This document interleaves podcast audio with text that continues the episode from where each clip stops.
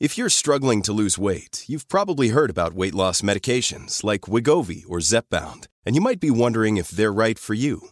Meet PlushCare, a leading telehealth provider with doctors who are there for you day and night to partner with you in your weight loss journey. If you qualify, they can safely prescribe you medication from the comfort of your own home.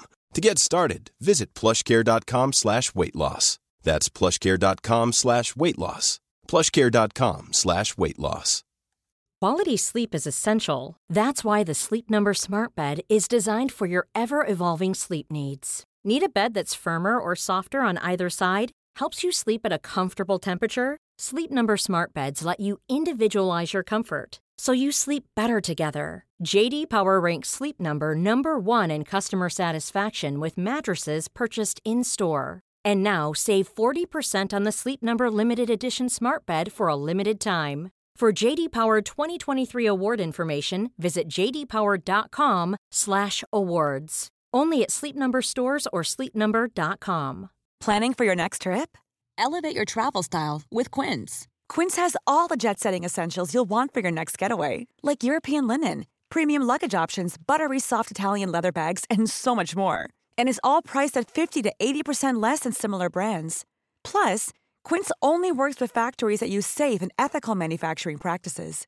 Pack your bags with high-quality essentials you'll be wearing for vacations to come with Quince. Go to quince.com/pack for free shipping and 365-day returns. Facebook's safety teams protect billions of people each month. They lead the industry in stopping bad actors online. That's because they've invested more than $13 billion in the last five years, quadrupling their safety and security teams to 40,000 people, and investing in industry leading AI technology to enhance safety on their platforms. It's working. Over the last several months, they've taken action on 1.7 billion fake accounts, 51.7 million violent and graphic posts, 62 million explicit adult posts, 9.3 million drugs and firearms sales posts. But working to reduce harmful and illicit content on their platforms is never done. Keeping your feed safe will continue to be everyone's priority at Facebook. Learn more about how they're helping people connect and share safely at about.fb.com/safety.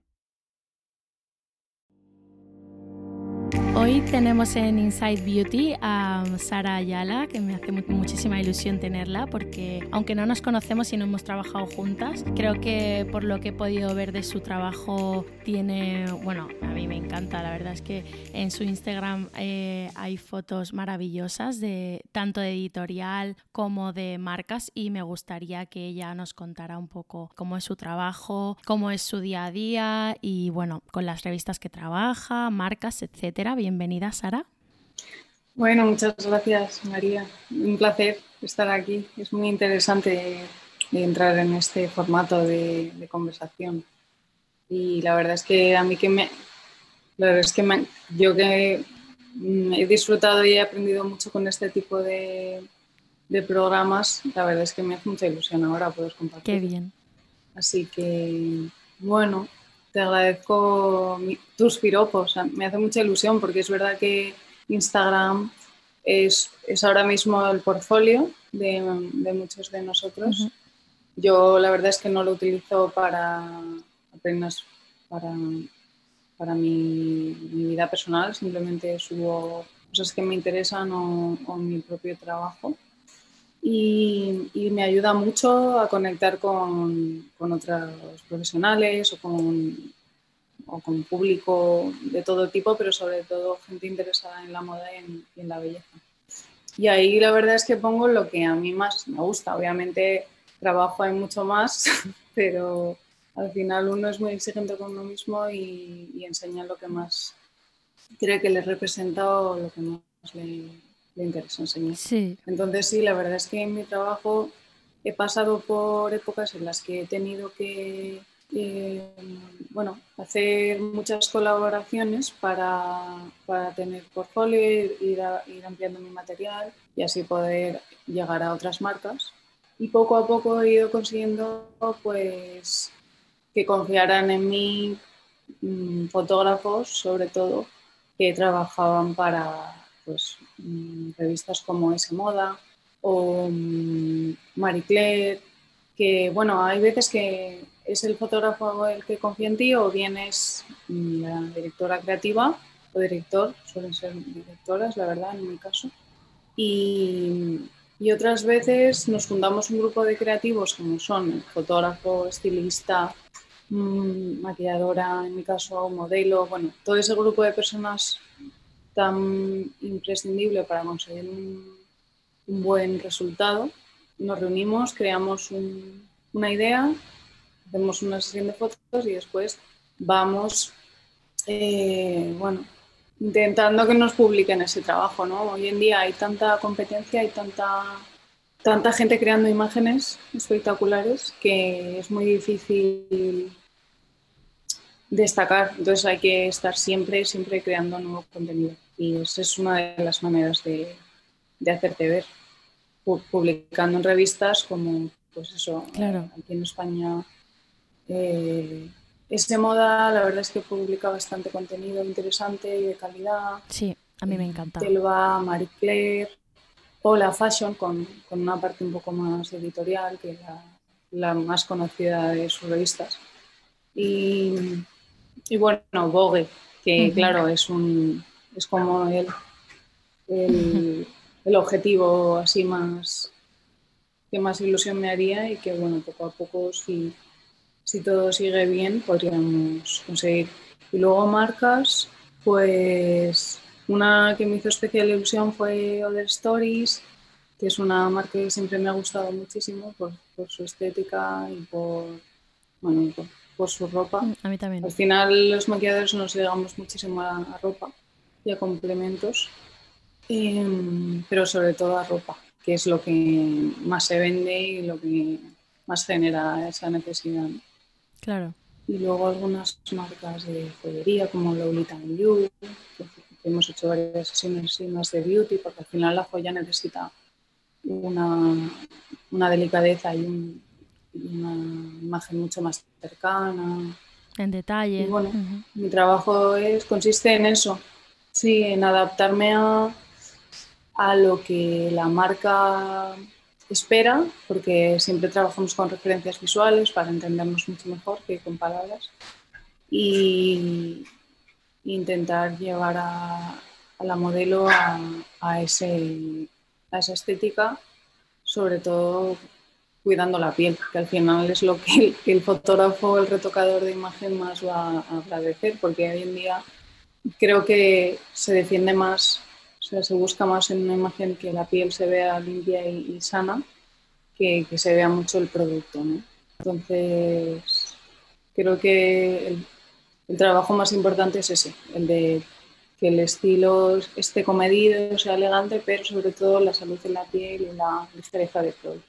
Exacto. Sí, cada vez buscamos un look mucho más natural, ¿no? Eh, en, todas las imágenes, incluso aunque tenga un maquillaje de ojo, por ejemplo, súper extravagante o algo que no veas habitualmente por la calle, pero aún así siempre que la piel se vea sana, se vea luminosa y no se vea como con demasiado producto, ¿no?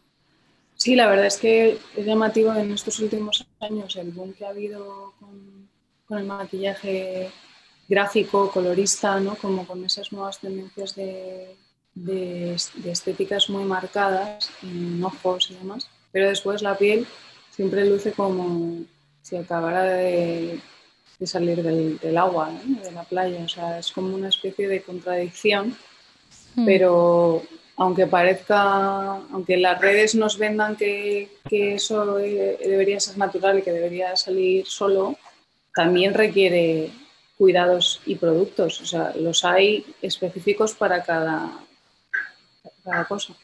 Y Claro. En realidad, yo he ido comprobando que no es, no es tanto que, por ejemplo, pueden venir, puedo tener la suerte de maquillar a una modelo maravillosa que, tiene una piel muy bonita, pero que a lo mejor lleva cuatro días trabajando y está agotada. Y eso se, se, nota en una piel, ¿no? Se nota también a lo mejor en su actitud, pero la actitud la puede, al final la puede maquillar, digamos. Pero la piel Sí. Pero la piel... Refleja mucho el cansancio y el estrés, ¿verdad? es que yo creo que es donde más se ve, no la edad, sino la salud. muchas veces es eso, es el, pues cuando una persona no bebe agua es que mm, se ve en la piel. Y muchas veces yo, más que estar retocando en una sesión de fotos, lo que hago es perseguir a las modelos con una botella de agua para que beban, porque me doy cuenta de que, de que lo necesitan. Y, y, eso, pues, por suerte, me ayuda a mí a acordarme de beber agua, porque es que a mí también se me olvida, o sea, es normal. A todos, sí. Bueno, voy a aprovechar hoy que te tengo aquí para hacerte un montón de preguntas que son las típicas que me harían mis amigas constantemente.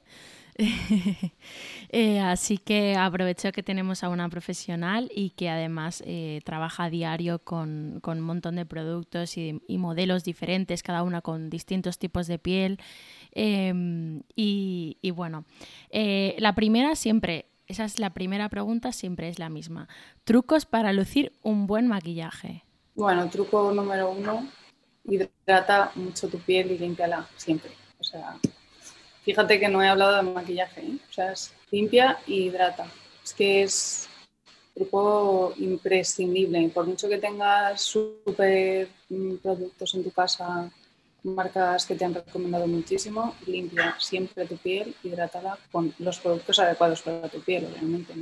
Eso ya es, es un mundo mucho más grande incluso más grande que el maquillaje. Ese sería el, truco principal. Después, la verdad es que ya, depende de lo que cada uno necesite.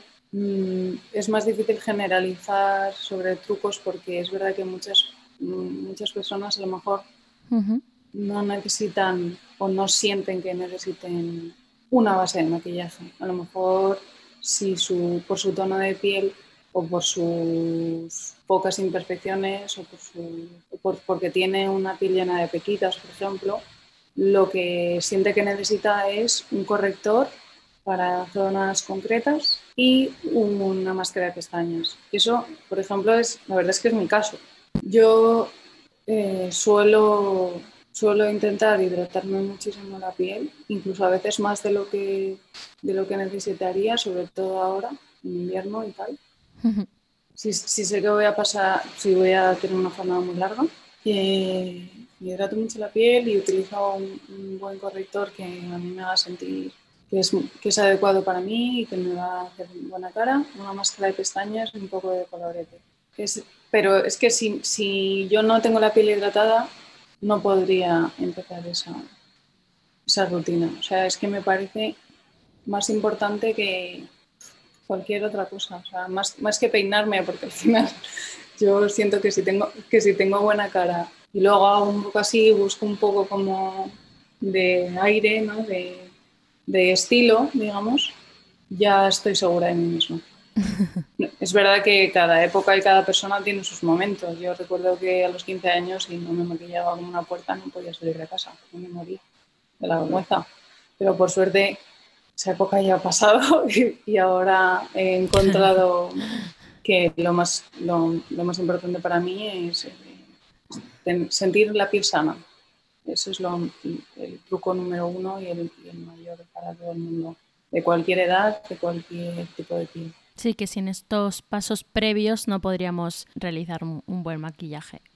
No, es que es, es imposible porque la piel demanda, o sea, la piel actúa según sus necesidades y si, por ejemplo, una persona tiene la piel deshidratada y no aplica una hidratación previa adecuada y después aplica es una base de maquillaje, la piel lo que va a hacer es intentar llevarse de ese producto hacia adentro aquello que, necesita, como puede ser el, agua o, las grasas que puedan tener, porque la piel necesita. Entonces, de repente, la, la, piel se vería cuarteada y apagada. Sin embargo, si le hemos dado previamente una hidratación y la hemos calmado, la hemos dejado en su, estado mm, más adecuado para continuar, lo que le pongas encima va a permanecer ahí porque no necesita más. Digamos, es, un poco como una especie de ecosistema, digamos, que va a, va a demandar lo que necesita. No, no, va, a actuar por libre al final, es un organismo del cuerpo. ¿Y qué errores eh, frecuentes ves tú habitualmente en maquillaje? Pues sobre todo errores eh, más allá de, ojos, labios y cejas, que es algo que se pregunta mucho y a mí me llama la atención porque me parece como algo secundario, ¿no? Digamos. Eh, de hecho, el nombre lo indica, la base. La base de maquillaje es como lo, primordial, ¿no? lo, esencial. Eh, veo más errores en cuanto a tipo de producto, por ejemplo, una piel grasa con una base oleosa. Es, redundante, o sea, no, no, no, puedes hacer algo así porque luego vas a intentar aplicar polvos que, que matifiquen esos brillos que no, no nos aportan nada bueno, sino que, hacen empeorar aún más esa sensación de, grasa. Y encima normalmente, además de no acertar con el, tipo de textura de la base, no solemos acertar con el color. con el, no, con el, no con el color de más morenito, más, que se suele decir una base más morenita, una base más clarita. No tanto con, el, con la oscuridad o la claridad, sino con el tono más neutro o más frío o más cálido. O sea, creo que es importante conocer, claro, creo que es importante conocer el subtono de nuestra piel. Hay veces que es más difícil de ver, pero luego si, si nos comparamos, al final compararse nos ayuda, ¿no? Si, nosotros no sabemos muy bien el tono de nuestra piel y nos juntamos con varias amigas y nos comparamos, podremos ver que una tendrá la tez más rosa, rosada, la otra la tendrá más amarilla, la otra la tendrá un poco más grisácea, por decir, a ver, eh, en un sentido como muy general, quiero decir, ¿no? son, matices, pero es verdad que es esencial porque si después eh, utilizamos una base translúcida, no muy, no muy opaca, a lo mejor no se nota tanto, pero si utilizamos una base bastante cubriente y no, y no mm, difuminamos bien y encima ese tono no coincide con el nuestro, lo máximo posible, siempre va a haber ahí un contraste muy feo y además con el paso de las horas se va a ver más aún, porque siempre va, la piel se mueve, va a haber eh, desgaste del producto y yo creo que es el error más, más grave, la textura y el tono. Y se produce el efecto careta. El efecto careta, el efecto máscara seca, porque es que no sé cómo llamarlo a veces cuando veo que que la piel está muy, muy deshidratada y es un horror. Hemos, pues lo, lo, contrario al ejemplo que he puesto antes, ¿no? Una piel muy deshidratada y una, y una base de maquillaje matificadora o una base en polvo.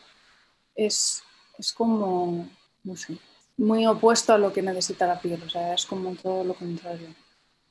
más allá del gusto personal, creo que es, son cosas básicas. Claro. Y luego, ¿tú no crees también que, que usamos muchísima cantidad de producto? Sin duda, eh, pero creo que lo hacemos por contrarrestar esa falta de hidratación normalmente, porque a mí me ha pasado que he tenido épocas con la piel más mm. deshidratada, no entendía bien ¿no? Cómo, cómo estaba reaccionando mi piel, entonces aplicaba más, aplicaba más y al paso de unos 10 minutos, cuando la piel ya, cuando se ha sentado el producto y tal, de repente dice, madre mía, si es que se ve más el producto que, que la ojera, ¿no? que yo en ese caso estaba intentando cubrir. Y entonces, claro, ni, ni, ni, sutileza ni belleza, o sea, eso es mejor limpiarlo, hidratar la piel y, quererse un poco, porque claro, a veces intentar tapar de esa manera tan... Artificial, ¿no? Claro, o sea, es artificial, pero es que además es contraproducente, porque muchas veces no se trata tanto con maquillaje, yo creo, de de cubrir y, de, de, hacer como una especie de lienzo en blanco y volver a empezar a pintar todo, sino de encontrar lo que debemos destacar de nuestros rasgos y intentar disimular. Mm, potenciar.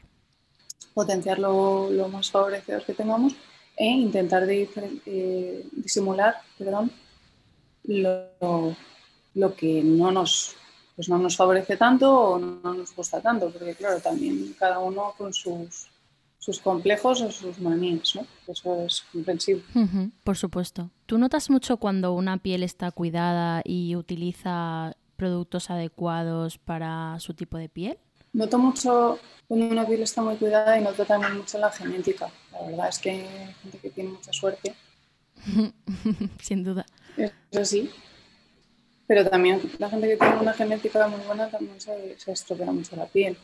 Al final, lo que sin duda he notado más, porque por suerte en, mi trabajo tengo la oportunidad de conocer a las personas a las que maquillo bastante, gracias al tiempo que paso junto a ellas. Y puedo preguntar, ¿no? Siempre intento interesarme para aprender un poco más, eh, más allá de lo que veo, porque claro, una cosa es lo que veo, otra cosa es lo que, lo que me cuentan, ¿no? Entonces muchas veces si veo una piel maravillosa y una piel súper super sana, suelo preguntar, ¿cuál es tu rutina? Y a lo mejor me sorprendo cuando me dice la modelo, la verdad es que me lavo la cara con el gel del cuerpo y me echo crema de, manos, ¿sabes? Cosas así que te, digo, pero es, que si yo hiciera eso, ahora mismo estaría hecha, un, no sé, un esperpento. Pero sí que por lo general, ¿no?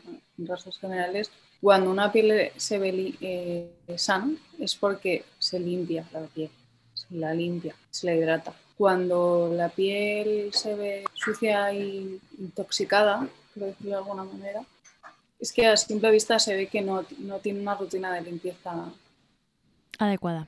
Mm, adecuada y que además pues, pues por, a nivel hormonal o a nivel alimentación, porque es verdad que cuando veo ese tipo de piel suelo interesarme por la alimentación, eh, suelo darme cuenta de que las pieles con una alimentación poco adecuada para esa persona no, no están en su mejor condición. Así que se, ve perfectamente y es un gusto además trabajar con pieles. Es que es, una maravilla porque es que todo lo que pones... Eh, es muy agradecido. Eh, aparte que necesitas mm, Claro, es que necesitas nada, nada, nada, nada, nada de producto para, pues, para resaltar, ¿no? para disimular pues, esas pequeñas imperfecciones. Y, es súper agradecido. Enseguida se ve como una, luz en la piel, muy bonita. ¿Qué productos sueles utilizar en el caso de que llegue alguien con la piel muy seca o muy deshidratada? Bueno, suelo, suelo hacer una limpieza bastante profunda Primero, eh, bueno, suelo hacer una doble limpieza, de hecho. Intento primero retirar todo, todos los restos de maquillaje o suciedad que pueda haber tanto en la piel como en los ojos con un limpiador en bálsamo o con un limpiador eh, cremoso para que se fundan bien todos esos restos y después suelo, suelo limpiar con una sí. pues eh, normalmente cuando trabajo con una modelo, con un agua micelar hidratante, con una bruma primero y después un agua micelar, suelo retirar todo ese resto. Cuando ya veo que la piel está muy limpia, hidrato bastante con varios productos. Suelo aplicar un serum bastante hidratante con, con hialurónico. Me suelo ayudar de una bruma entre, entre una aplicación y otra para que no haya ningún momento en el que la piel deje de, recibir hidratación. A lo mejor mientras estoy esperando que se absorba ese serum o esa bruma, estoy hidratando los labios, estoy peinando pelo de la modelo. Hmm. Y después suelo usar las cremas, las, varias de las cremas que estoy conociendo de, de Weleda, de la marca de productos naturales y orgánicos. La, la, la crema Skin Food de Veleda, creo que además eh, estoy dándome cuenta de que la está utilizando muchísima gente a raíz de tener que utilizar la mascarilla, porque es la crema más rica que he probado nunca y más neutra al mismo tiempo. O sea, a lo mejor tengo piel muy deshidratada y la veo un poco reactiva, un poco sensible, porque en cuanto la he limpiado se ha puesto muy roja y tal y estas cremas de Skin Food, incluso alguna que tiene también más calmante, si no recuerdo mal, hay una calmante, sí. Enseguida nutre mucho la piel. Es verdad que Skin Food tiene una, una textura bastante densa que a veces cuesta un poco, si, no la calentamos bien y si no masajeamos bien la piel, cuesta un poco que se absorba, pero también ahora han sacado una, una versión light, o sea que ya, ya no hay excusas, ya lo sé todo. Entonces, si veo una piel muy deshidratada, sin duda hago ese proceso y utilizo skin aunque luego tenga el riesgo de, de, que esa piel vaya a tener muchos brillos. Prefiero que, que esté muy hidratada porque es que además cuando la veo muy deshidratada sí que todo eso lo va a absorber, lo va, a ver, me puedo equivocar, obviamente, pero voy viendo cómo, cómo evoluciona en ese momento de, cuidado facial y normalmente lo agradece mucho la piel. Enseguida como que se calma, se ve más rellenita, más, más eh, con un color incluso más, bueno, claro, el, color y la, el brillo también ayuda mucho el, momento masaje, que es muy importante, sobre todo con cremas tan, tan nutritivas y tan densas, calentar muy bien la piel, mover bien los músculos de la cara, eh, bueno, intentar como que se relajen bien todos esos músculos porque la piel, como decíamos antes, es un órgano muy, muy grande, ¿no? Entonces es verdad que, justo en la cara que tenemos tanta tensión también, pues, tanta responsabilidad, sobre todo una modelo que va a estar todo el día delante de la cámara, relajarla bien y que se, que se pueda destensar ayuda a que la piel de repente como que se expanda y se relaje y entre mucho mejor todo, toda esa nutrición que le está dando la crema y los productos. Qué bien. Además es un placer, es un, es un gusto ese momento para, para, la modelo y para todos, claro. Lo mismo deberíamos hacer. Totalmente, estoy muy de acuerdo y yo también cuando, cuando sigo mi rutina intento aplicarme la crema siempre con un pequeño masajito, no así como rápido, sino un poquito más sintiendo un poco el momento, porque vamos a veces con tanta prisa que yo creo que es que nos aplicamos todo como a tortas, ¿no?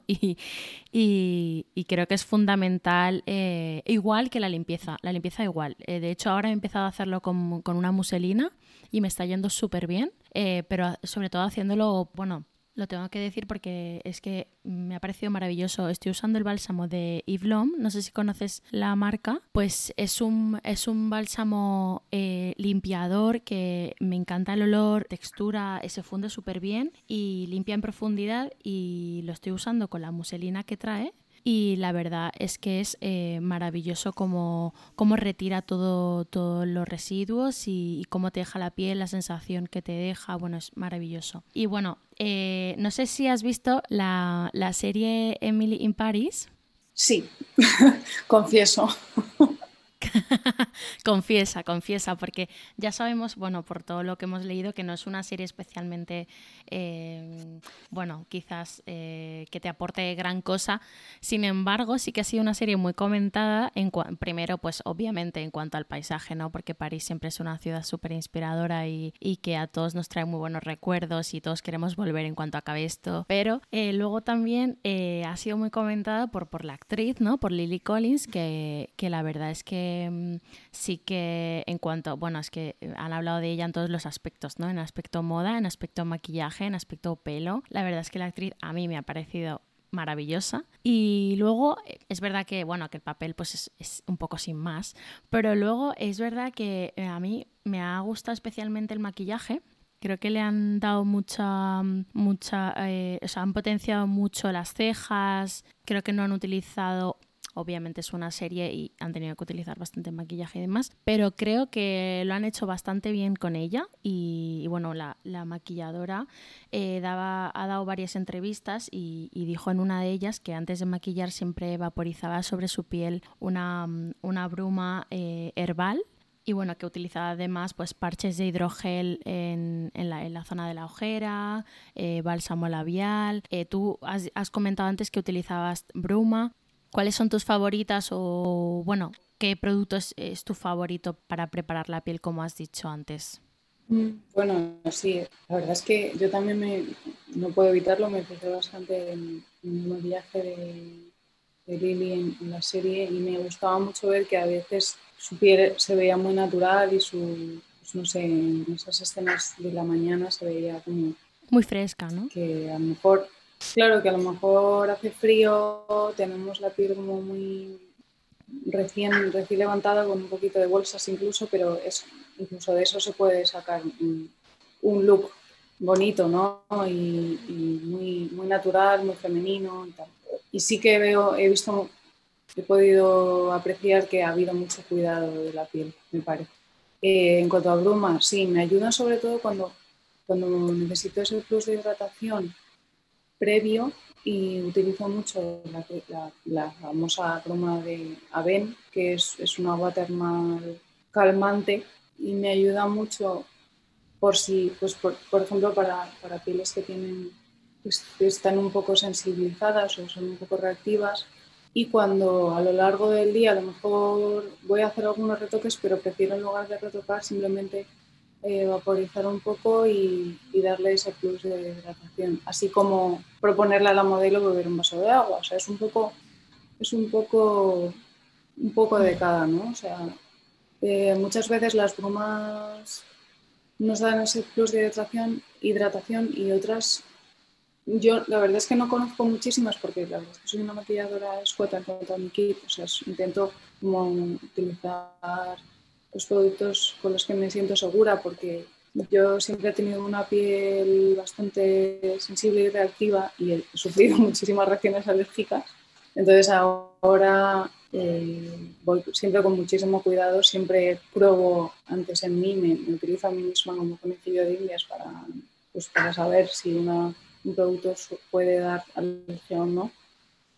Y entonces me arriesgo un poco con, con las brumas porque hay muchos tipos suelo usar Aven, las Roche Posay también, que tiene otra bruma calmante. Y luego algunos tónicos que, aunque no son brumas, también se pueden aplicar de una forma bastante superficial, que suelen ser calmantes también, que tienen avena por lo general, o bueno, los, las brumas, que ahora no, sabría decir las marcas, pero siempre brumas botánicas. supongo que la maquilladora de Emily Paris se refería a, esto, ¿no? A, brumas que tienen algún producto botánico, como puede ser alguna planta como la lavanda o la avena, que nos ayudan a calmar la piel. Seguro, seguro que Aurélie eh, Payen, que es la maquilladora, eh, utiliza, utiliza este tipo de productos por eso mismo que tú dices, ¿no? Porque consigue looks súper frescos y súper naturales y nada mm, demasiado puesto, a pesar de que, por ejemplo, los looks en cuanto a moda eran bastante atrevidos. Entonces, a lo mejor quizás por eso también eh, prefería em, compensar maquillajes un poco más naturales. Sí, exacto. No, no, no, sí que me, me, parecía un acierto, que yo me ponía en su, en su posición como mediadora de la, de la serie, muchas veces esos looks tan estrambóticos con esos fucsias, esos amarillos, esos turquesas, parecían más, más de editorial ¿no? que, que, de, que de una chica de ciudad. Y menos mal que compensó. A veces se atrevió con un labial fucsia también, como para hacer un total look fucsia, pero, pero menos mal que se ha quedado ahí en ese pues eso, en un labio o en un eyeliner, porque la verdad es que Lily también tiene una cara muy, clásica como para encima recargarla, ¿no? Sí, de hecho creo que leí que, utilizaba un tono de cejas eh, más clarito que el suyo eh, para, dar un aspecto un poco más natural. Y eso me pareció interesante porque nunca lo, había, nunca lo había oído. Casi siempre estamos leyendo acerca de utilizar el tono perfecto y exacto de tu piel, de tu, de tu, bueno, de tu pelo en este caso en la ceja. Y me pareció interesante.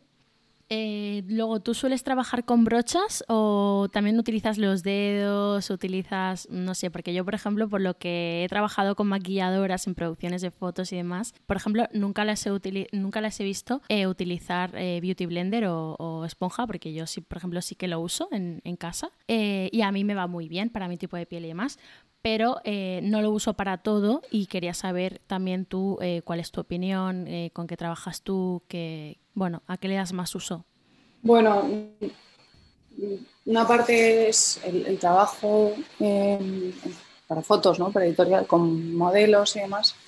Y obviamente ahí, eh, aparte de que la higiene es mm, súper importante y ahora más con, con el COVID, las brochas son la mejor, la mejor herramienta que podemos utilizar porque son súper versátiles, hay muchísimos tipos de brochas para cada uso, para cada producto. Puedes tener un, set de brochas básico para cada modelo y entonces eh, te aseguras de que siempre vas a tener la herramienta adecuada y la vas a tener muy limpia y, vas a saber cómo utilizarla para ese modelo. Y bueno, en el caso de, algunos productos en crema o, de algunas zonas o de algunos momentos de retoque, es verdad que los dedos son mucho más sensibles, mucho más eh, ergonómicos que una, que una brocha muchas veces. Por ejemplo, eh,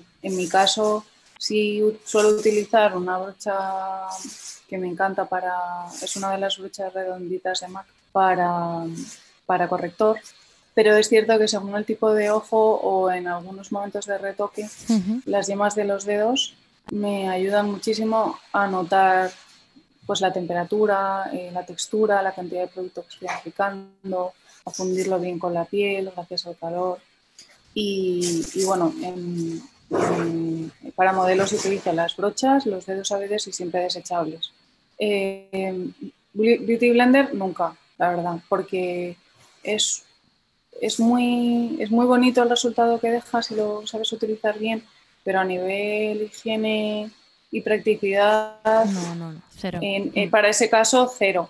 Para uso personal me parece una buena opción siempre que se, vaya, se limpie de vez en cuando, o sea, una vez a la semana. Bueno, de todas formas, yo tengo tres, ¿eh? O sea, para uso personal yo utilizo tres y las voy limpiando porque obviamente, eh, desgraciadamente, cada vez que me maquillo no lavo la Beauty Blender, mm. entonces voy teniendo tres y luego las, las lavo. Eh, bueno, ahora tampoco me maquillo todos los días con todo esto, pero, pero sí que es verdad que creo que es fundamental la higiene porque además, eh, si no, tampoco trabaja bien la Beauty Blender. O sea, si está cargada de producto, pues tampoco consigues el resultado natural natural y, sobre todo como glow así que, que, nos dejan los productos cuando se funden con la mm. piel. No, sí, la Beauty Blender tiene, si, si se sabe utilizar bien, la verdad es que el resultado es precioso, pero es muchísimo más difícil de limpiar correctamente en comparación con una brocha que con un, con un jabón neutro de lagarto y agua eh, se limpia perfectamente súper rápido además. Bueno, es verdad que requiere un poco de, de, maña y si tienes muchas brochas un poco, o sea, te tiras un, buen rato.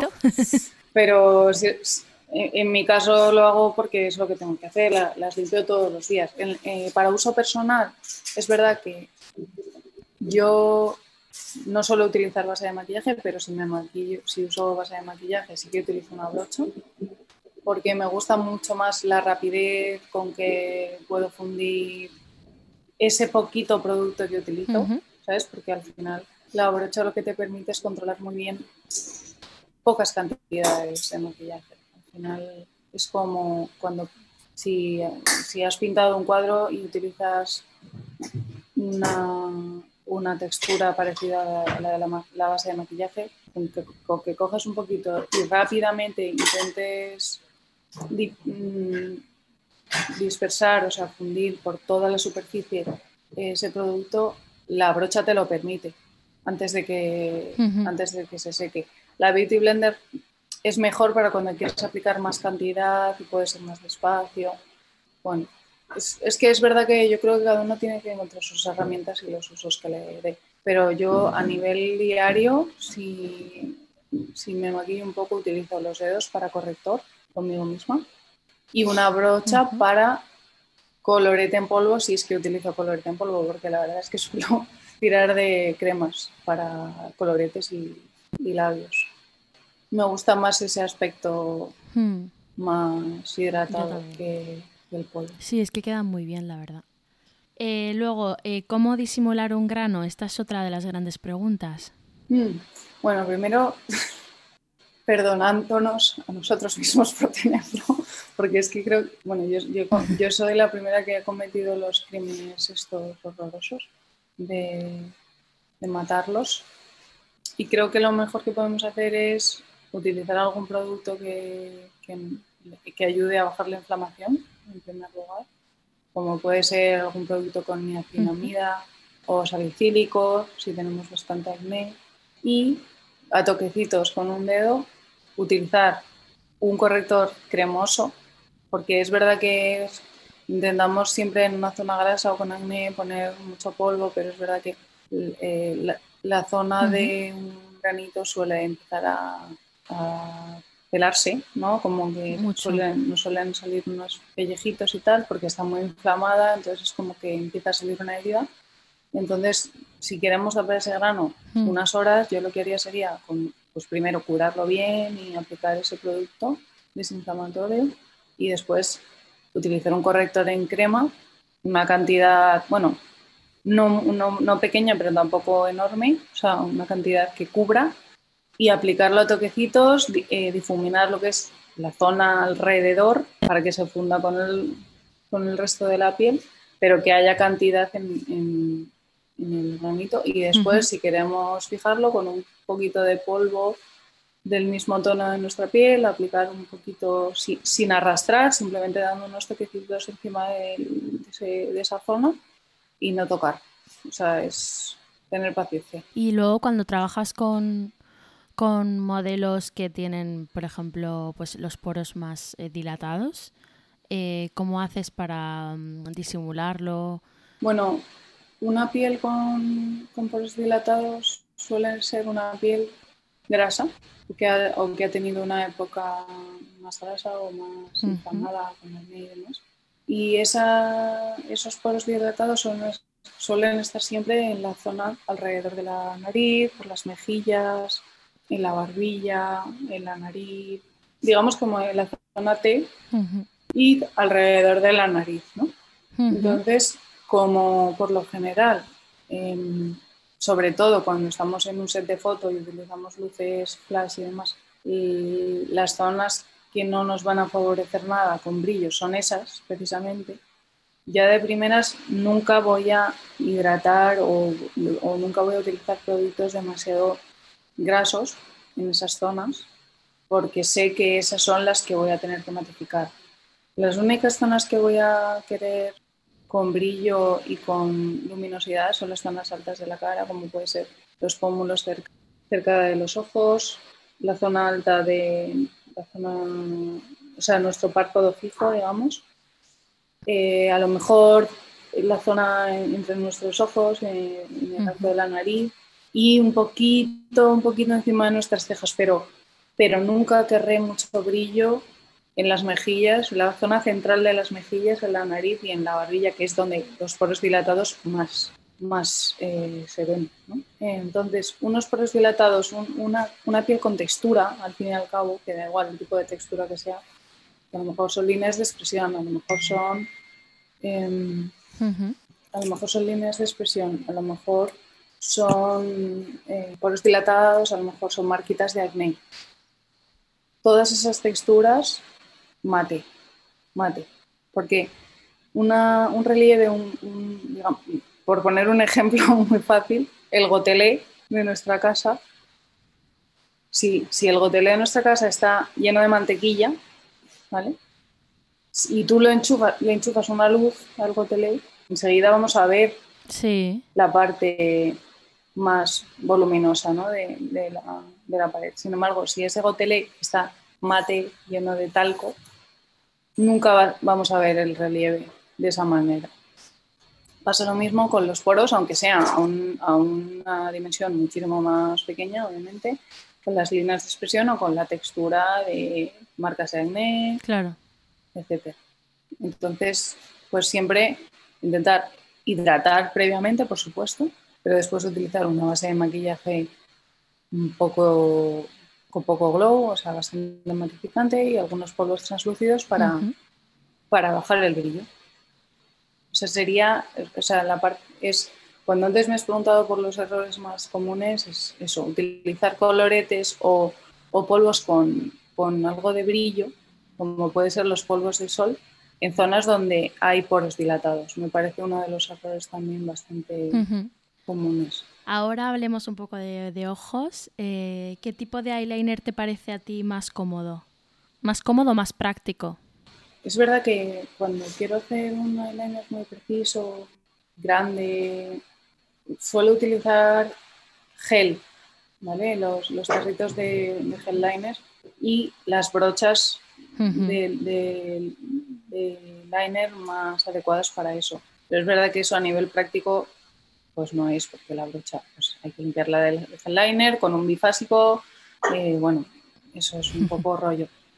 Mm, me gustan bastante los, los liners rotulador, o sea, los que tienen unas, una punta alargada con un tintero, pero que son bastante resistentes, o sea, no los que son súper acuosos, por ejemplo, tienen unos muy buenos NYX que, que son bastante permanentes bueno, y, la, y Kat Bondi, que es famosa por sus liners como si fueran tatuajes recién hechos, que son, pues eso, son como un pincel compacto, muy finito y bastante duro, o sea, no, no, se deforma fácilmente al presionar y la cantidad de tinta que sale es suficiente como para que el resultado sea opaco, que es lo opaco y waterproof, o sea que es resistente durante bastante tiempo. Incluso los ojos grasos, que suelen enseguida eh, difuminar ¿no? Todo, cualquier, cualquier lineal. Los ojos grasos ni con el gel liner ni con ese tipo de, de eyeliner suele, suele moverse. Entonces el más práctico al final es ese, el rotulador con una punta adecuada para cualquier tipo de, de liner que queramos hacer. Sí. ¿Y tu máscara de pestaña favorita? Pues On the Rise de, de NYX es una máscara muy barata. O sea, es que es, así, o sea, es, es, especialmente barata, creo que ronda los 7 euros, pero tiene una textura bastante densa que es sorprendente cuando estrenas la máscara, porque normalmente una máscara recién abierta suele estar bastante, bastante líquida, pero la, el cepillo que trae me encanta porque tiene la suficiente dureza y, y, no es de, las, las cerdas del cepillo no, no son largas como, para, como para que se... O sea, son, hay muchas y esta, es, que, es, es que, claro, es, es, una fricada, ¿no? Fijarse tanto en, esta, en este tipo de detalles, pero es verdad que, que cuando la utilizas eh, deja las pestañas bastante separadas y las, las alarga muchísimo porque enseguida la densidad de la, del producto deja la pestaña muy separada y muy elevada, incluso sin enraizador. Y es, es que está barata que o sea, es, es, espectacular, la verdad. Sí, que en comparación con la ma gran mayoría ¿no? de, de 30 euros, 28, pues claro, es que te compras tres con, con, con ese precio y si además deja un resultado tan bueno. Sí, yo, yo la recomiendo mucho y, y la, he, la, he, estado utilizando para, para mí y para y para uso profesional, aunque lamentablemente no he podido utilizar el cepillo de la propia máscara porque para trabajar utilizo desechables. Entonces he estado buscando desechables que se parezcan a, a la máscara de Under la verdad. Es que es importante el cepillo.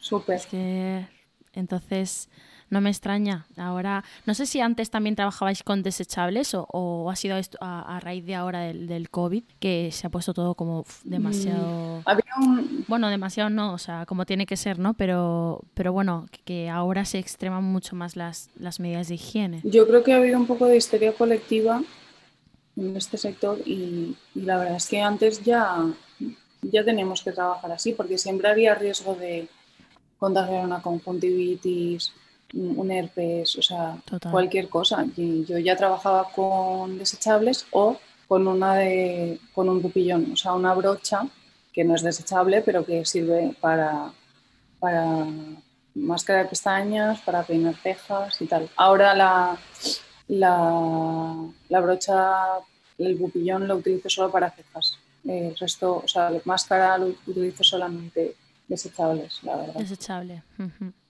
mm. Es que al final y, es bueno, lo más práctico. Sí, me da un poco de pena estar tirando tanto plástico, pero bueno, ahora mismo al final, sobre todo cuando trabajas a bastante ritmo, no, no hay muchas más opciones. Es lo que, claro, lo que hay que hacer. No queda otra. Claro, de hecho alguna vez me ha pasado que, menos mal, menos mal que, que he comprado máscaras baratas como On The Vice, porque una vez que me quedé sin desechables porque tenía muchos módulos, se me gastaron los desechables y utilicé la máscara, o sea, estrené ese, ese pincel de la máscara para la modelo y, cuando terminé con ella le, regalé la máscara porque ya la había utilizado en ella, entonces la modelo no entendía nada, estaba muy agradecida y decía, no, no, si no es porque sea, o sea, no es porque sea simpática y generosa, que también, pero es porque ya no puedo volver a utilizar esta máscara para otra persona. Hombre, y antes, antes de tirarla, ¿no? Hombre, claro, si, si ella la puede aprovechar, pues sí, fue muy contenta, sí, así que genial.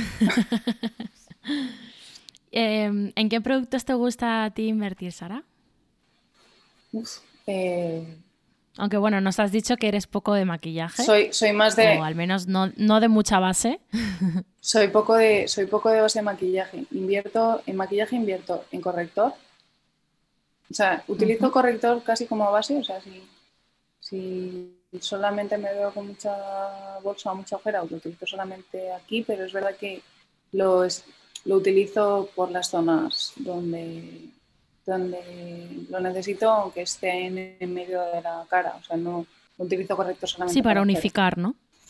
Sí, eh, corrector cremoso, hidratante y invierto en, limpieza y en hidratación. ¿Cuál es eh, tu corrector, eh, el que más te gusta de los que has dicho cremosos? Pues MAC eh, MAC tiene correctores cremosos con una, cobertura y, unos subtonos preciosos. Eh, además lo aplico, como decía, lo, aplico con el dedo y es que con coger una pizquita lo extiendo por todo, todo alrededor del ojo y es justo el tono que yo necesito y me cubre, me cubre lo que, incluso ese azul que me sale a mí en invierno en, la ojera, lo cubre perfectamente. MAC tiene muchos tipos de correctores, está Mineralize que es más líquido y más seco, pero a mí me gustan más los, es que el nombre no lo sé, lo sé visualmente, soy un desastre, pero... No pasa nada porque luego lo pondremos en las notas del podcast. Sí, lo buscamos, o sea, tienen, lo venden tanto en paletas de muchos tonos, que son las que utilizo yo para trabajar. Claro, trabajar como en individuales. Y sí, sin duda, eh, correctores hidratantes, aunque después de un ratito, por el hecho de parpadear y de gesticular, aparezcan unas líneas, eh, prefiero simplemente pasar el dedo por encima, hacer unos toquecitos y disimular esa línea, a que se agriete y se seque toda la zona. Por eso utilizo hidratantes. Eh, ¿Cómo consigues tus unas cejas perfectas? Pues, aunque parezca un poco raro, hidrato mucho también. Las peino con, pues con un gupillón y, con, y si ya quiero que queden muy, muy fijas todo el día, suelo utilizar el Soft Brows, que es una especie de jabón que es para peinar eh, la ceja, pero no, no, deja la ceja con una textura completamente firme, sino que es un poco flexible. Entonces, a lo largo del día, si de repente pues, nos hemos quitado un jersey o nos hemos puesto una sudadera y se ha movido un poco la ceja, con volverla a peinar vuelve a quedarse en, su sitio.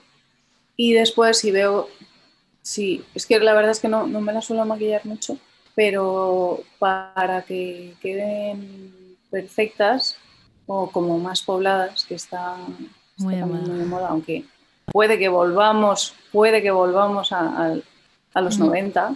No sé, no sé si nos vamos a atrever a depilárnoslas tanto otra vez, pero utilizo un lápiz muy, muy, muy finito, o sea, lo más finito que pueda ser. Y como tú decías antes que habías escuchado, un tono que se parezca más a la sombra que producen mis cejas que al propio pelo. O sea, eh, nuestra ceja en la piel produce una sombra, una, pequeña oscuridad, que es, es realmente donde nosotros vamos a, pintar esos pelitos. Entonces, con ese mismo color, entre, entre el marrón o caramelo que, que, tengamos en la ceja, según si somos más morenos o rubias, y esa sombra que, que hay, existen esos lápices. O sea, eh, Creo que hay que, hay que probar ahí, hay que estar buscando nuestro color y voy dibujando en, solamente en las zonas donde, donde haga falta. Nunca llegaría a rellenar por completo la ceja, a no ser que quiera un, resultado muy dramático, pero para una ceja natural y... Sí, porque se vería, se vería muy artificial. Mm. Entonces suelo intentar completar el dibujo que a mí me gusta, que suele ser bastante recto y, anguloso en la parte de, la parte más alta de la ceja, y la suelo alargar, la suelo alargar un poquito hacia la sien pero eso, solamente en las zonas donde crea que hace falta un poquito de, oscuridad. Genial. Yo la verdad es que he oído hablar mucho del, del jabón que dices para peinarlas y, no lo he probado, pero tengo muchas ganas porque de hecho una de mis maquilladoras favoritas, que es Nikki Makeup, no sé si la conoces. Claro que sí. Es súper conocida. Eh, ella trabaja todo el rato, eh, bueno, ella la verdad, a ver, la verdad es que deja unas cejas que quizás tampoco eh, la gente normal por la calle las lleva, pero a mí la verdad es que me parece que el resultado es mm, fantástico y que quizás con un poquito menos de cantidad o, o sin marcarlas tanto podemos conseguir eh, un resultado lo más parecido posible porque además ella justo utiliza modelos espectaculares, entonces también no solo es su maquillaje, sino que si encima tiene una modelo espectacular, pues claro, eh, se sale todo de lo natural. Pero a mí ella me gusta mucho. Sí, yo recomiendo mucho sus tutoriales de domingo.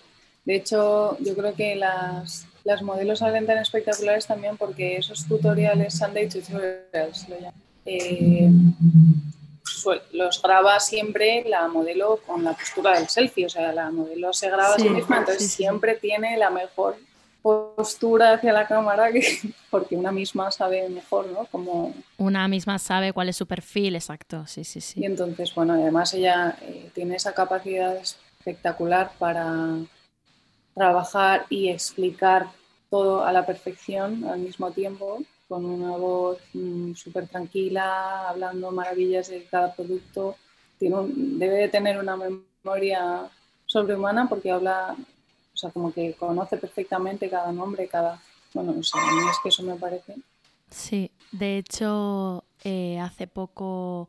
Eh, el, bueno, este último domingo hice un montón de pantallazos de sus stories, porque como eso luego se va a borrar, eh, pero, pero lo hice porque recomendaba un montón de productos. Bueno, ella siempre lo que tú dices va hablando y va hablando del producto, lo menciona, menciona la marca. Bueno, es verdad que es, es una memoria privilegiada y, y, además lo etiqueta. Y además, eh, otra cosa que me gusta mucho es que añade cuando es, cuando es ad y cuando no porque esto también es importante y más en gente que tiene tanta, bueno, pues tanta visualización, ¿no? Que, eh, que a veces vemos un producto y ya nos parece que es la pera y simplemente le están pagando por, por ponerlo y otras veces pues, pues no. Y justo utilizaba también el otro día un, un perfilador que me encanta, que es de, Victoria Beckham, que yo me los compré cuando estuve en Londres antes de toda esta pandemia. Y, me encantan esos perfiladores porque son bastante cremosos y de hecho yo eh, cuando, cuando lo utilizo no utilizo barra porque porque, son, porque se difuminan muy bien y porque no necesitas mucho más y luego también son bastante fijos, que perfiladores normalmente a lo mejor no suelen ser tan, tan fijos. Y así que bueno, desde aquí recomendamos sus, sus tutoriales eh,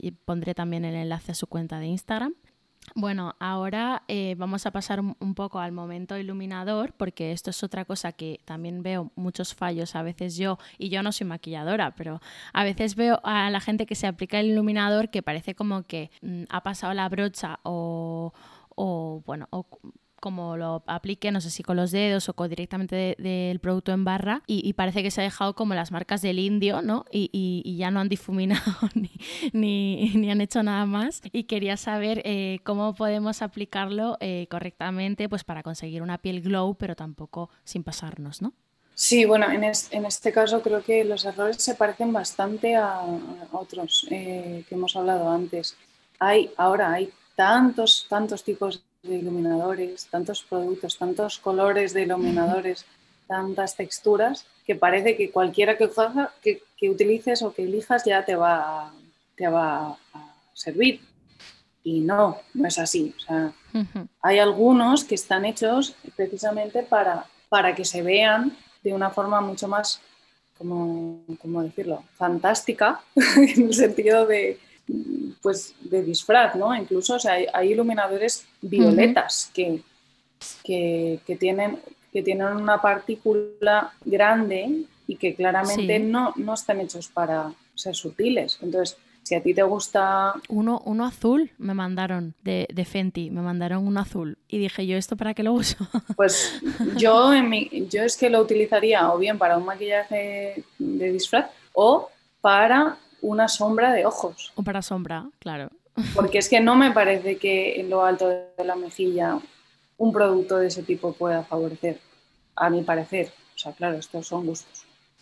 Em, entonces creo que primero eso, si una persona con una piel clarita eh, y bastante seca, por ejemplo, lleva una, una, base de maquillaje muy, muy seca, porque es que además ha utilizado la música, y, y después ha utilizado un, un iluminador líquido en un tono bronceado que es un tono bastante más oscuro de lo que, lo que su piel necesitaría, de repente mm. se va a ver ahí un, un, rastro muy grande de un tono translúcido, pero al final como mucho más oscuro y mucho más brillante que, que, el resto de su piel. O sea, quiero decir, no va a ir en armonía ni va a, ni va a encajar dentro de, dentro de la totalidad de la cara, que al final Sí, que no se trata de que se vea eh, dónde está el colorete y el iluminador y la base, sino que se vea un todo.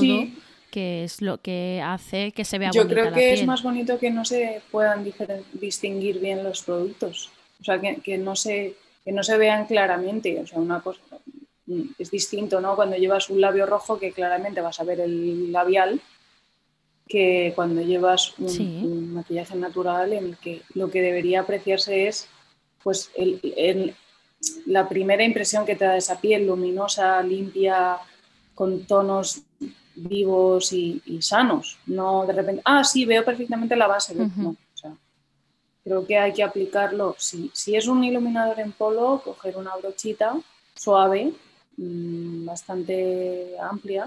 Bueno, amplia, no, más bien de, poco pelo, o sea, que, sea como suelta y no muy grande, antes he dicho hombre, pero me refiero más bien a eso, a suelta, pero no muy grande, o sea, que, que, al aplicarla por la zona del pómulo se quede en el pómulo, o sea, que no, no llegue a toda la mejilla, ni a, la zona baja del pómulo, ni al ojo, ni a la ojera.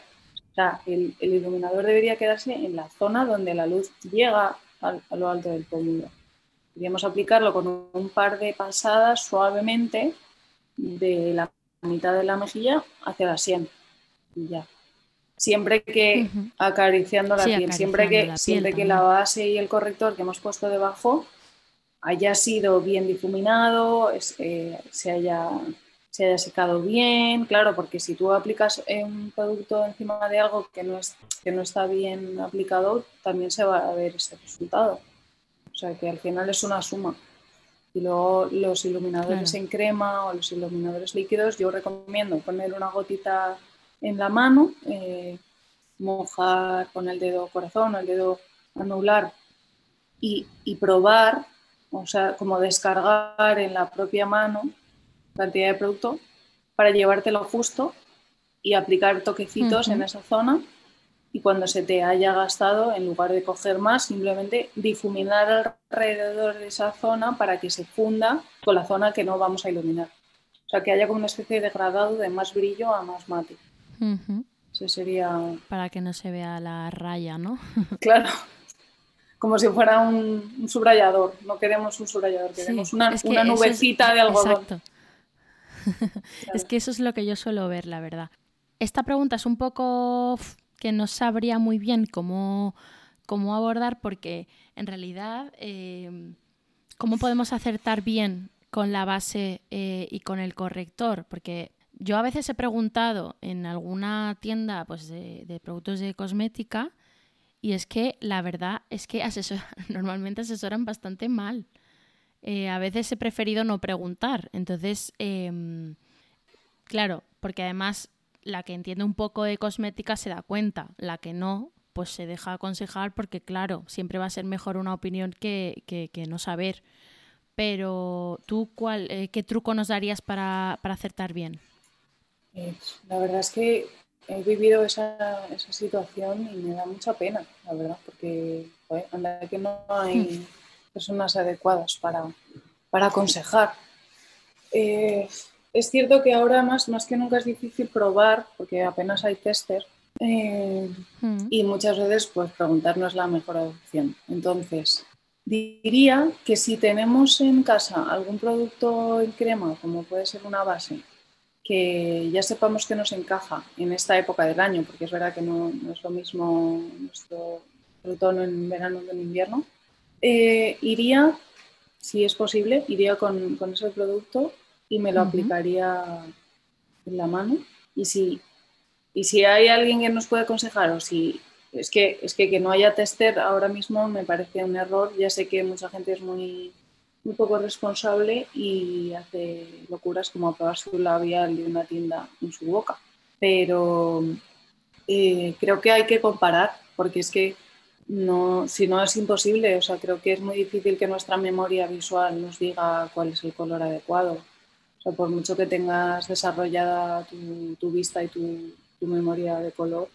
Creo que es muy complicado. Es imposible. Hay marcas que tienen 40 y 50 tonos de una base y luego cada marca tiene sus propios tonos. Es decir, es una locura para elegir. Sí, y también sus propios, eh, ¿cómo se llama? Sus propias formas de ah, nombrar. También, sí. Sus propios códigos, ¿no? Para, para nombrar. A mí Mac me ha ayudado porque es verdad que suele utilizar eh, W o la C para warm y cold eh, según si es más rosado o más mm. amarillo. Steel Lauder también los utiliza. Y entonces, claro, entonces por eso yo ya me guío un poco, o sea, yo directamente, yo que tengo una piel bastante neutra, o sea, no tengo una piel ni muy, muy rosada ni muy amarilla, suelo intentar buscar algo que esté en medio. Hay veces que, por ejemplo, Mac creo que tiene el Neutral Warm, o sea, NV, si no me equivoco. Entonces, yo suelo preguntar, de esta línea, ¿cuál es el tono cálido? ¿Cuál es el tono neutro? Si es que saben, ¿no? Y si no, intento averiguar mirando un buen rato. O sea, es un, es un ejercicio de paciencia, sin duda, estar en una tienda de cosméticos. Y entonces luego ya veo qué, qué, qué, oscuridad, y, o sea, cuál es el rango de, de tonos que tienen.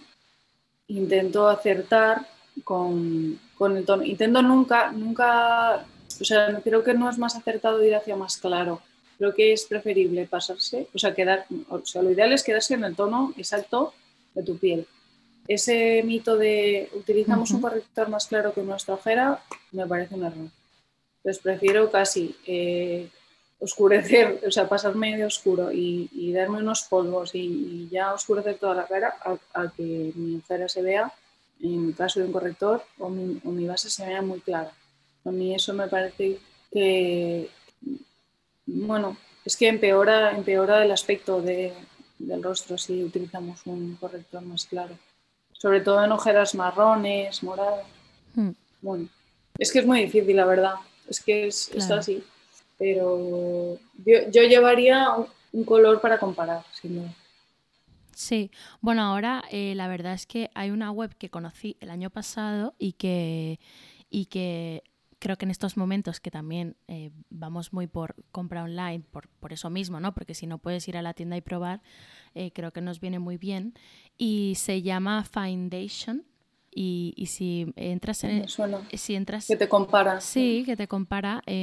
tú metes la que te va bien a ti o la que estás utilizando y te da un montón de marcas eh, en los tonos exactos, tanto de corrector como de base. Y la verdad es que es una forma. No sé si acertará en todos los casos, pero es una forma y quizás a veces eh, pues pueda venir bien. A mí me ha ido bien. Eh, es verdad que siempre prefiero ir a la tienda y, probar en mi mano, por ejemplo, o bueno, o aquí en, en, esta zona de la cara pues más o menos en la mandíbula. Eh, y la verdad es que, por ejemplo, Sephora ya ha empezado a, a poner tester. Lo único que eh, la chica es la que, te lo, la que te lo pone en la piel, o sea, eh, en, ningún momento ni tú la tocas a ella, ni ella a ti, ni, ni tocas tú el producto, eh, sino que te pone un poquito en la piel y tú misma te lo, te lo aplicas. Es una forma de verlo. La verdad es que no nos queda otra. Yo la verdad es que en ese caso no lo sufro demasiado porque para trabajar suelo tener varias, o sea, pues es una, sí, una gama. Una serie, una serie de colores y voy haciendo mis mezclas como si fuera en una paleta de mezclas. Entonces, al final, si no tengo una base perfecta, la, la creo. Y obviamente es lo ideal, ¿no? Poder crear el color perfecto. Claro, porque hay tantos tonos y subtonos de, de piel que la verdad es que... Bueno, ¿y cómo aplicamos eh, bien el corrector? Porque has dicho que tú te lo aplicas, por ejemplo, en ti con los dedos, em, pero esto es otra cosa que no paro de ver en TikTok, Reels y demás, que ponen unas cantidades ingentes de, producto en la ojera, que, queda muy bien para el vídeo, pero que luego se satura y marca mucho eh, líneas de expresión, ¿no? Sí, yo eh, me asusto cuando veo esa cantidad de producto. Me parece... es que es horroroso. O sea, es verdad que una cosa es el vídeo, la foto, que no tiene nada que ver la calidad de la imagen que, la vida real. Pero creo que sufre mucho la piel y, creo que lo adecuado es primero hidratar muchísimo el contorno de ojos, sin duda, si no queremos que se marquen las líneas de expresión rápidamente hidratarlo bien y, después aplicar a toquecitos desde la zona del lagrimal hacia abajo, hacia la bolsa, sin llegar demasiado abajo. Es verdad que normalmente se suele marcar un pequeño triángulo. A mí no me gusta bajar demasiado, y más bien intento adaptarme a la propia ojera de la modelo. Muchas veces si hay bolsa, si hay bolsa lo que ocurre es que se, nota una sombra debajo de, esa, ese volumen de la bolsa, entonces lo que intento hacer es una especie de efecto óptico, por así llamarlo, que es utilizar, en este caso sí que hago un poco de trampa, un poquito de un corrector un poquito más claro en la zona donde se proyecta la sombra de la bolsa y el tono más parecido al, resto de la, de la cara en, en, la zona donde está abultada la bolsa. Entonces así es como como que lo oscuro se viene hacia adelante, lo claro, que sería el volumen de la bolsa, va hacia atrás. Y después suelo matificar, porque si, esa bolsa está muy hidratada y muy brillante, también se vería hacia adelante. entonces eso es en el caso de bolsas. En el caso de, una ojera pues un poquito más oscura, un poquito más verdosa o azulada, simplemente después de hidratar, ir a toquecitos o bien con un pequeño pincel suavemente sin extender demasiado, sino quedándome como en, haciendo pequeños circulitos con, la brocha. Em, desde el lagrimal hasta la zona central de la ojera y subiendo hacia el rabillo del ojo. O sea, siempre intentamos no llegar muy cerca de la raíz de las pestañas porque yo creo que eso da un aspecto un poco cansado o mortecino si, si nos acercamos mucho con el corrector a la raíz de las pestañas. creo que es más bonito dejar la zona cerca de las pestañas mm, limpia. Mm, y después sí acercarnos bastante a la zona del, del rabillo del ojo porque esa zona suele quedarse un poquito roja, suele, bueno, como que se suele, suele caer. Entonces si, si levantamos un poquito da un efecto como como lifting y luego ya sí que suelo extender como el resto, no suelo quitar demasiado producto en la zona del párpado, móvil y párpado fijo. Pero es con el resto ¿eh? lo que me sobra. ¿Aplicas antes la base o el corrector? Porque esto es otra, otro tema de debate.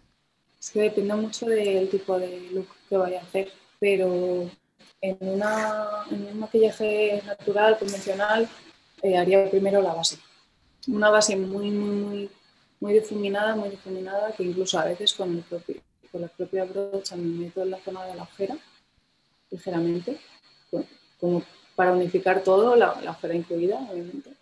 Y luego simplemente en las zonas donde necesito un poquito más de cobertura, doy unos toquecitos Y eso suele ser lo que hemos hecho cerca de la, de la la ojera, eh, alrededor de la nariz, que suele estar rojito y tal, y alrededor de la boca, que solemos tener un poquito más de marcas, como en, las comisuras, la barbilla, en la zona de la nariz. Pero no en la nariz. La nariz la suelo dejar limpia. ¿Por qué crees tú que mucha gente en vez de conseguir un efecto bronceado con los polvos de sol eh, consiguen un efecto anaranjado? Ya, ¿eh? es verdad. Esto es porque hay es verdad que hay muchos polvos de sol que tienen un tono muy, cálido, muy, muy amarillento, o sea, muy, naranja. Y esos tonos quedan muy bien en pieles mucho más oscuras, porque digamos que la, la, piel más bronceada de por sí ya tiene ese, ese subtono. Una, una, piel bronceada natural, me refiero, no una piel que le haya dado el sol. Sí, sí, no, claro. Eh, entonces por eso utilizaría los naranjas para aclarar, por así decirlo, o por dar luz, ¿no? A un tono oscuro. Eso es. Pero, pero creo que, no es adecuado. Creo que una piel clara, una piel neutra, debería utilizar unos polvos de sol neutros, o sea, que, que tengan un tono marrón, chocolate, pero que no suba demasiado al, al naranja, porque ensucia mucho, es un tono muy distinto al de, la propia piel. Creo que cuando nos ponemos morenos no nos ponemos naranjas. Esperemos que no. nos ponemos naranjas si, hemos utilizado la típica toallita bronceadora que nos deja la piel como una zanahoria, pero no creo que eso sea. Yo creo, yo creo de hecho que, el, el, problema está ahí en, la elección del tono en que cuando vamos a elegir, si vemos un marrón chocolate nos parece too much para nuestra piel, sin embargo lo que no saben es que ese marrón chocolate, luego difuminándolo, usándolo poca cantidad, eh, pues no sé, escurriendo un poco el, pincel antes, o sea, la brocha antes de, aplicártelo en la mano, como tú dices, descargando producto, eh, eso, eso no va a quedar luego marrón chocolate en la piel, porque yo de hecho soy muy blanca y utilizo unos de Too Faced que me van genial y que, y que no me dejan para nada el marrón que cuando abro yo el, packaging se ve. Eh, entonces, por eso quizás mucha gente tira al, anaranjado ese que, pueden, que ven en, cualquier otra eh, marca, no sé, mm, vamos, digo cualquier otra marca porque Too Faced en concreto tiene eh, poquitos tonos y, son bastante oscuros, pero es que son muy modulables según el tono de la piel, o sea, no, no... Creo que a veces también se comete el error de, apretar la, brocha contra el polvo y, coger como muchísima cantidad y entonces eh, es, no, es, no es lo que estábamos hablando antes, ¿no? Eso no es acariciar la piel o dar un poquito de, tono, eso es, bueno, hacer ahí un estropicio que no sé exactamente cómo se podría denominar. pero, pero bueno.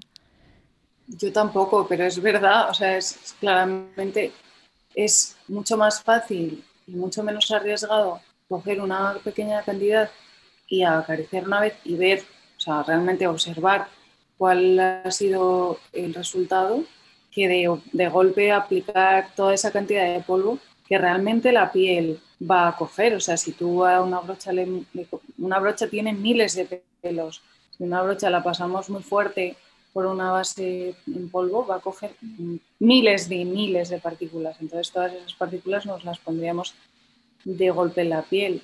¿No sería mucho más bonito dejar simplemente una sombra, que es lo que los, polvos, los polvos de sol van a hacer, una pequeña, una, ¿cómo se dice? Una especie de, bueno, ahora no me sale la palabra técnica, pero eh, una veladura suave sobre la piel y, aterciopelada, no muchísima cantidad de, polvo. Es, es, ir de menos a más, es ir viendo poco a poco. El maquillaje es ir observando a la, mientras se va haciendo. Ahora que no nos queda otra que vivir con la mascarilla puesta pues casi todo el tiempo y, eso, eh, ¿cómo, fijas tú eh, el maquillaje o cómo crees que deberíamos fijarlo? Porque tú en los shootings no, no, tus modelos no utilizan mascarilla, aunque todos los demás sí, pero, pero bueno, para, para evitar que se quede, pues que se cuarte la piel o, que se, se, quede todo el producto en, en, en la mascarilla. ¿Cómo podríamos hacerlo? Yo creo que la mascarilla, si nos hemos maquillado, se va a manchar, inevitablemente. Eh, pero sin duda lo que haría es hidratar más que nunca la piel. O sea, es verdad que parece que solo hablo de hidratación, pero es que es verdad. O sea, vamos a intentar hidratar muchísimo porque yo no sé los demás, pero a mí se me irrita muchísimo la, la zona de la nariz y de la boca con la mascarilla y cuanto más hidrato, mm, más tiempo eh, permanece estable. Entonces, creo que con el maquillaje ocurre lo mismo. Hidratar mucho, aplicar poquita cantidad, sobre todo en la zona de, la mascarilla, porque no tiene mucho sentido. Eh, o sea, creo que no tiene mucho sentido ponerse el labial rojo debajo de una mascarilla, por ejemplo, y, muchísimo corrector tampoco. Y es verdad que si después nos lo vamos a quitar, pues entiendo que sí queramos llevar un labial, pero yo preferiría poca cantidad. Em, o bien retocar después, porque si, si hemos llevado mascarilla seguramente todo el labial se va a mover aunque hayamos aplicado un fijador en spray, que sí, sería lo que utilizaría, la verdad. Hmm. Un fijador para un fijador mate, como puede ser los que hay en Mix, que funcionan bastante bien. Poquita cantidad de fijador también. Dejar bien que se seque antes de, poner la mascarilla, un poquito de aire o, bueno, simplemente esperando a que se absorba. Y poca cantidad de todo, porque es que eso más lo más práctico en esos momentos. Eh, ¿Tienes alguna serie o una peli que recuerdes eh, por, por, lo que te ha gustado eh, el maquillaje que han utilizado en ella o algún personaje o algo que te haya gustado? Es que claro, hay tantos tipos de, de maquillajes y de caracterización.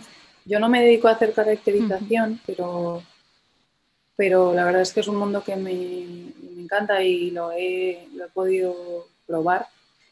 Y, bueno, en este país la verdad es que hay gente con un talento brutal para esto.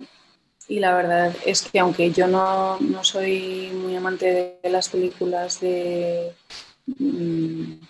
de, con mucha caracterización o con mucha fantasía, es, es digno de admirar el trabajo de, la maquilladora Lolita en Las Brujas de Fuego Garramundi. Es una, es una película que tuvo bastantes premios, voy además, y, que tiene mucha, mucha caracterización de, este sentido, en este sentido, además es súper divertida de ver eh, y, es admirable el trabajo.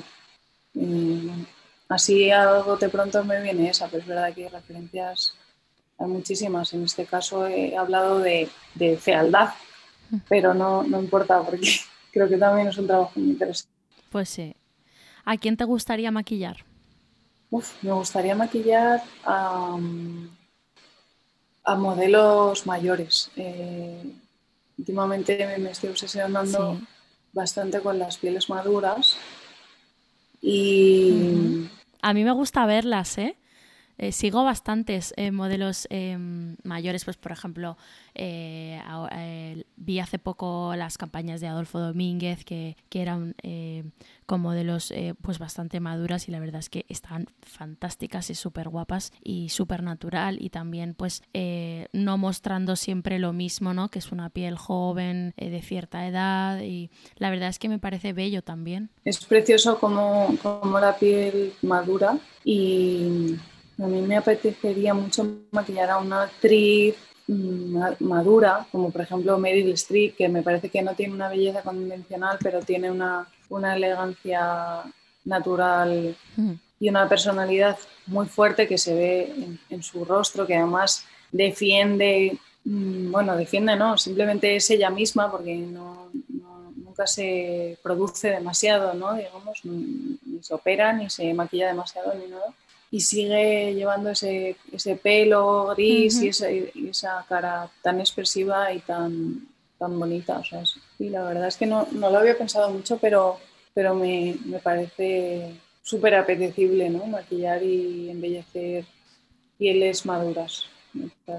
Además, vamos, a, vamos hacia eso inevitablemente, entonces, ¿por qué no ir, ir haciéndolo ya? ¿Por qué no ir aprendiendo?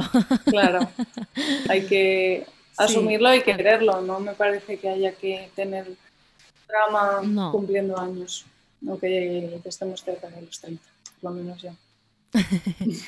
Efectivamente, la verdad es que llevas eh, razón. Y luego, eh, pues tus maquilladores favoritos, ya sabemos que Nikki eh, puede ser una, por lo que has dicho.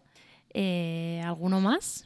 Bueno, la, la, maquilladora aquí en España y cuentas que podemos seguir que nos pueden entretener y podemos aprender mucho de ellas, que son dos maquilladoras. pienso en María Orbay, que es una maquilladora de Pamplona. Mm, aprendo mucho de ella yo adorable, es adorable, me parece súper, bueno, súper natural. Y luego tiene una gran generosidad y muchísima paciencia haciendo reviews y explicando mm, diferentes productos muchos tipos de gamas, que es muy recomendable para, muchos tipos de públicos, porque es verdad que podemos conseguir maquillajes muy bonitos muy elegantes con productos de, baja gama o de precios asequibles y también hace comparativas con, con productos de precios más, más altos. Sí. María da muy buenos consejos, eh, compara mucho producto, hace muchas reviews y la verdad es que yo la sigo y aprendo bastante también de, sobre todo de aplicar productos o ahora, por ejemplo, con el tema de la mascarilla. Eh, el otro día daba un truco súper bueno para, para, eh, para hacer en los ojos porque mucha gente le estaba preguntando que, que también toda la humedad que acumulamos en la zona de la mascarilla cuando sube a los ojos y encima con el frío de la calle y demás, que se te pegan las pestañas y a mí me ha pasado también. Y ella daba unos trucos súper buenos y tal, o sea que me parece que, que, se puede aprender mucho de ella. Y luego la otra que ibas a decir. Pues iba a nombrar a mi profesora, porque es eh, Mariana Hebrera, que, es una de, las profesoras con las que aprendí maquillaje y que mm, se ha sumado al espíritu de Instagram de una manera envidiable. Es súper divertida y, pues pues se aprende casi igual de bien que estando en vivo en su clase. Así que también nos animo a seguirla. Qué guay. Bueno, eh, vamos al cuestionario final, que yo creo que ya hemos dado bastantes trucos y consejos para, mm, de maquillaje para, todo el mundo. Eh, ¿A quién admiras? En, este ámbito admiro a, a Isamaya French, que es una maquilladora loca, artista descomunal, que ahora, bueno, aparte de llevar eh, la creatividad y la estética de muchísimas marcas como Burberry o, bueno, haber hecho campañas para marcas como Camper, mm, bueno, todo tipo de, diseñadores de moda en sus, sus eh, desfiles y demás. Ella es es muy, es muy creativa y, investiga y crea nuevas tendencias con su, con su imaginación y con su versatilidad. Nos animo mucho a seguir su trabajo. ¿Cuentas de Instagram que te parecen imprescindibles a ti para seguir o para inspirarte? Es que qué difícil hay. Es un mundo ahora tan grande. No, no tiene por qué ser solo de make-up, ¿eh? Diría que inspira mucho seguir a, a muchos fotógrafos de moda o de muchos otros ámbitos, pero sobre todo yo sigo fotógrafos de moda porque me ayuda mucho a, visualizar y a entender cómo se puede desarrollar una imagen, o sea, una estética personal, un estilo personal. Y Adriana Rosling, que es una fotógrafa y una artista también, bueno, es que es súper creativa, es súper libre. Me parece que además hace en Instagram, o sea, es, es como un mood board vivo todo el rato lo que, lo que sube. Incluso sus stories pues, son más artísticos que, las propias publicaciones que hace. Y también la verdad es que me inspira muchísimo el, interiorismo, el diseño. Eh, yo también diseño joyas, entonces me, me inspira mucho ver cuentas que, que a lo mejor no, no, diseñan exactamente, pero son como, como referentes de, de diseño en general.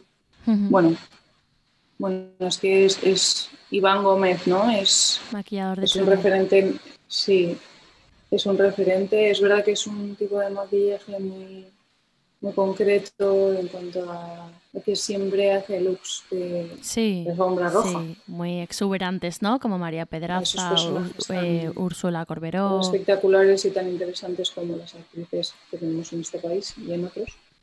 claro, es verdad que son, son, son, son modelos que te inspiran simplemente por, su trayectoria y por su, por su belleza tan particular, su personalidad. Entonces es muy interesante también ver ese, ese recorrido y cómo lo comparte. Es muy recomendable ver cómo la capacidad y el talento que tiene para compartir su, su talento. Sí, a mí también me gusta mucho. ¿Algún podcast que te guste? Pues Inside Beauty. no. Obviamente, ¿no? Por eso me hace ilusión participar. Eh, pero es verdad que seguía bastante los de los de Cristina Mitre cuando trabajábamos en, en casa. Eh, porque hablan de, temas muy variados. Muy interesantes, ¿no? claro, en, torno a la salud, tanto de la piel como la salud mental. La alimentación, el eh, deporte. Emprendimiento, alimentación.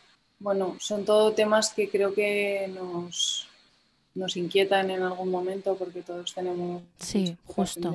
cada cosa, cada uno tenemos nuestros nuestros dones, pero es verdad que ojalá pudiéramos estar siempre haciendo másteres de, todo este tipo de cosas para sentirnos más seguros ¿no? a nivel laboral, social y totalmente. Yo justo ayer escuchaba su justo ayer escuchaba su el, uno de los últimos eh, de ella que era sobre la ansiedad con Patricia Ramírez, la psicóloga, y la verdad es que siempre aprendo un montón de cosas, así que bueno, Ojalá Cristina quiera venir al podcast, pero, pero mientras tanto, pues escuchamos los suyos. ¿Y algún otro que te guste? Sí, bueno, también me interesa mucho la, la psicología en general. Eh, y me interesa mucho escuchar eh, a Marian Rojas Estapé. Sí. Que la verdad es que me, me gusta mucho como también invita a profesionales, que es verdad que muchas veces invita a profesionales o investigadores de, de, pues de gremios muy científicos, ¿no? Y, muchas veces ese lenguaje se nos queda un poco como demasiado específico. técnico, sí. de, pronto, sí, técnico. Pero ella lo siempre lo sabe como descifrar, sí. descifrar, hace como preguntas muy humanas o muy es como si hiciera las preguntas que yo haría, ¿no? Digamos, a ese, invitado o Entonces siempre me, parece una fuente de sabiduría, la verdad. ¿A quién te gustaría escuchar en este podcast? Pues me, gustaría eh, especialmente escuchar a... no, sé, no sabría decir ahora una persona concreta, pero profesionales de, de la salud de la piel, Mm, profesionales de la, de la alimentación. Me parece, súper interesante que puedas traernos, nutricionistas o, bueno, en general de la alimentación, porque creo que, bueno, yo lo estoy, lo estoy viviendo en mí misma, que, me condiciona un montón cómo me encuentro emocionalmente según lo que como. Y cómo, cómo es el aspecto, ¿no? Al final estamos hablando de belleza, pero el aspecto de nuestra cara, de nuestro cuerpo, de nuestra piel, eh, habla mucho de, se refleja dependiendo de lo que comamos. Totalmente. ¿Alguna serie, eh, documental o libro que hayas leído o visto últimamente que te haya gustado? ¿Una recomendación tuya personal? Mm, me ha gustado mucho Gambito de Dama, es una serie que, que han sacado. Sí, la tengo pendiente. Bueno, es, es sobre ajedrez, en realidad es sobre otras muchas cosas, es sobre muchas más cosas. Eh, y por eso yo, cuando vi que no iba solamente sobre el ajedrez, no me entero de nada sobre el ajedrez, me animé y además la estética y la, la caracterización y la ambientación de la época me, encanta, me parece maravilloso y me, hace trasladarme y, querer trabajar en esto porque creo que se consigue se consigue crear eh, mundos espectaculares y súper ricos. ¿A qué ciudad te gustaría viajar cuando acabe todo esto? Pues me gustaría ir a algún lugar de América Latina. ¿A qué ciudad? A México. Sí, me parece una, no, no, o sea, he ido a México, pero hace muchos años, creo que era demasiado pequeña como para apreciarlo, pero me parece que es una cultura con la que tenemos muchísimo en común y hay muchísima vida y muchísima creatividad por allí. Y me llama mucho la atención. ¿Y tu hotel favorito? Pues es que gracias a, mi trabajo eh, a veces estoy en lugares espectaculares, eh, pero no me suelo alojar yo. Entonces, no he tenido la suerte pero eh, mi hotel favorito está en Navarra. o sea, fíjate qué cosa más exótica. Y Bueno, así, así puedes volver más pronto. sí, más que... Porque otro quizás está un poco más complicado. Si quiero decir un, lugar más exótico lo voy a tener difícil, pero yo tengo, tengo familia por allí.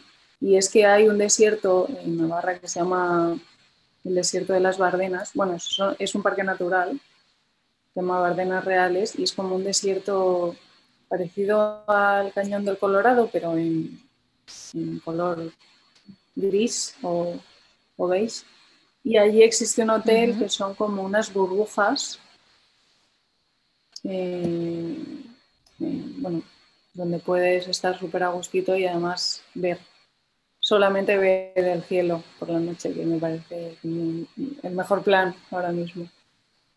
Así que aire de Bardenas me parece que se llama Qué guay, me lo apunto por si voy por ahí.